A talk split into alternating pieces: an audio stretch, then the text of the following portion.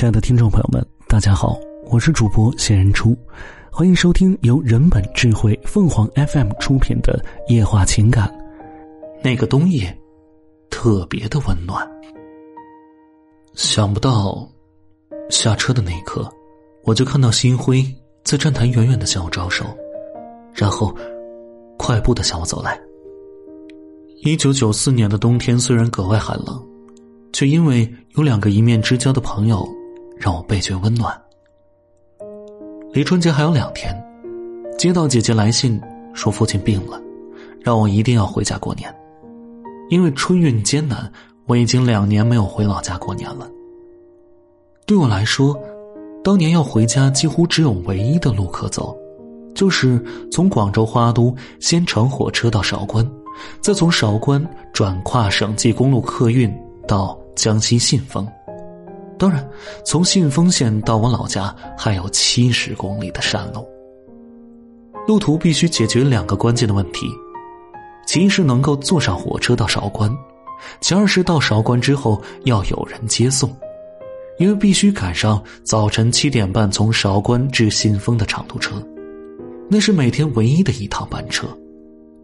假如没有赶上的话，就必须再等一天，而第二天就是除夕，许多班车都停运。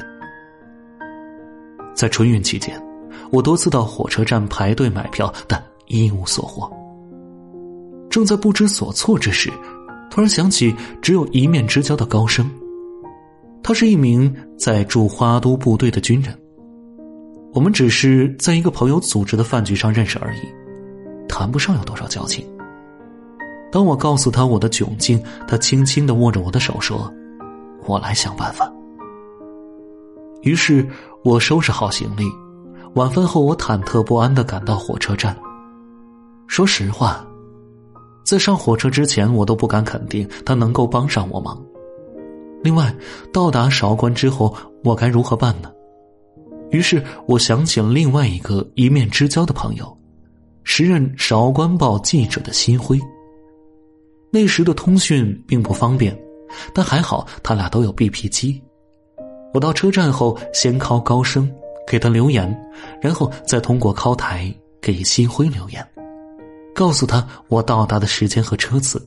当年，广州花都站只是一个三级小站，能够停靠的车很少。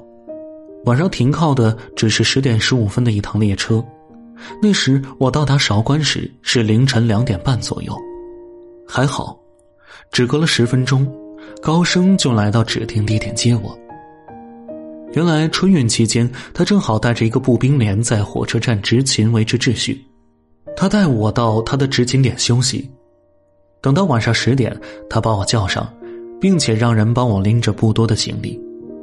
等列车一停，本身早已经是挤满沙丁鱼似的车厢，外面的拼命往车上挤，许多人甚至掰开列车车窗，从窗口爬进去。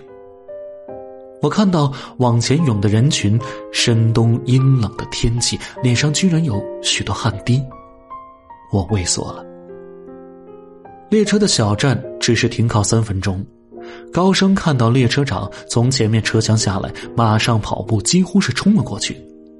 他把列车长的双手紧紧的握住，用一种恳求的语气说：“车长，这是我的好朋友，他父亲病了，你一定要把他带到韶关去。”列车长根本无法拒绝他这种恳求的方式，就把我安排到列车员休息的车厢。列车在冬夜里奔驰了近四个小时，我一直在忐忑不安之中。一是我与星辉也只是一面之交，他也就淡淡的说了一句话：“下次来韶关找我。”在许多人看来，这就是一般性的礼貌用语而已。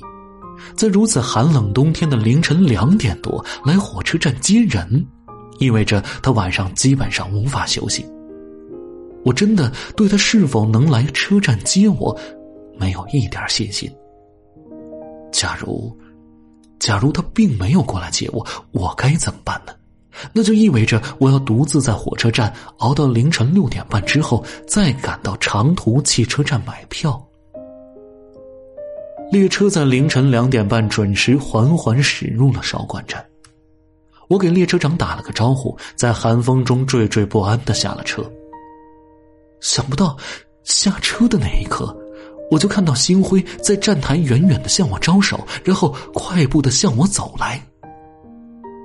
我的眼眶顿时有一种东西涌动着，跑过去紧紧的握着他的手。这些年来，我听惯了太多太多慷慨激昂的豪言，听惯了太多言而无信的状语，但大多随风飘逝了。只有高升那轻轻的一句“我来想办法”，只有心灰淡淡的那句“下次来韶关找我”，一直萦绕在我的耳际。后来，高升和心辉都成了我人生中最好的朋友。三十年前的那个冬夜，虽然特别冷，但我感受到一种特别的温暖。听众朋友们，无论你是开心还是难过，不管你是孤独还是寂寞，希望每天的文章都能给你带来不一样的快乐。你也可以关注我们的微信公众号“情感与美文”，收听更多内容。我们。下期再见。